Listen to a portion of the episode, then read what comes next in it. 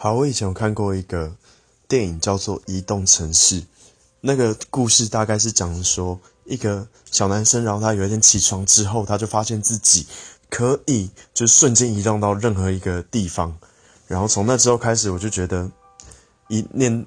那也不也不算念动力，那是一个瞬间移动能力，我觉得非常的潮，因为就是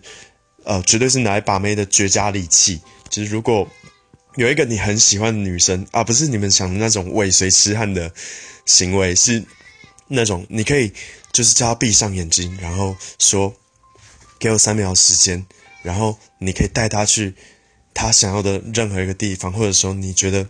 很浪漫的地方。我觉得这样子是非常非常非常非常厉害的把妹能力。嗯，可是。我不知道他实际上能不能用啊？就算没有办法把妹的话，到处去玩也很开心。